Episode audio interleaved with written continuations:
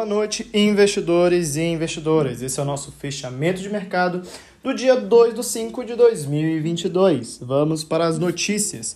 Bolsa Brasileira. Investidores aguardam a decisão do Federal Reserve e do Banco Central e, repercutem, e que repercutem dados da China. O Ibovespa caiu 1,15% aos 106.638 pontos. O volume financeiro foi de 32,8 bilhões de reais.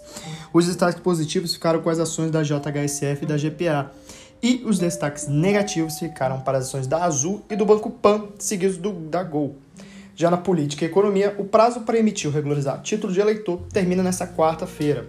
Fique tranquilo que diversas justiças eleitorais de diversos estados ampliaram o horário de funcionamento dos cartórios eleitorais, mas o processo pode ser feito totalmente online.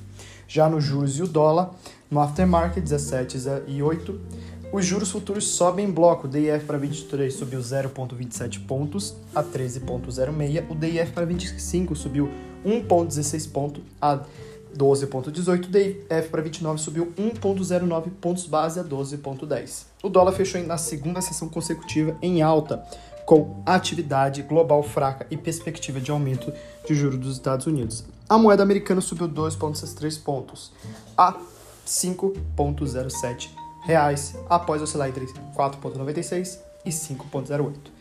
Já no mercado internacional, em Wall Street, as bolsas viraram na última hora do pregão e fecharam no campo positivo, com investidores de olho na decisão do Federal Reserve sobre política monetária na próxima quarta-feira. O índice Dow Jones subiu 0,26% aos 103.063 pontos. O CSP 500 avançou 0,57 a 4.155 pontos, enquanto o Nasdaq teve uma alta de 1,63 aos 12.536 pontos. Já no mundo das criptomoedas, nesta segunda-feira, o Bitcoin apresentou repercussões diárias após perder o suporte de 38 mil dólares no fim da semana.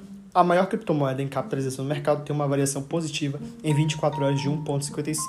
Já o Ethereum, criptoativo da rede de contratos inteligentes, também perdeu um suporte importante neste final de semana, chegando a ser cotado abaixo dos 2.800 dólares, porém sua variação diária é positiva em 2,42%.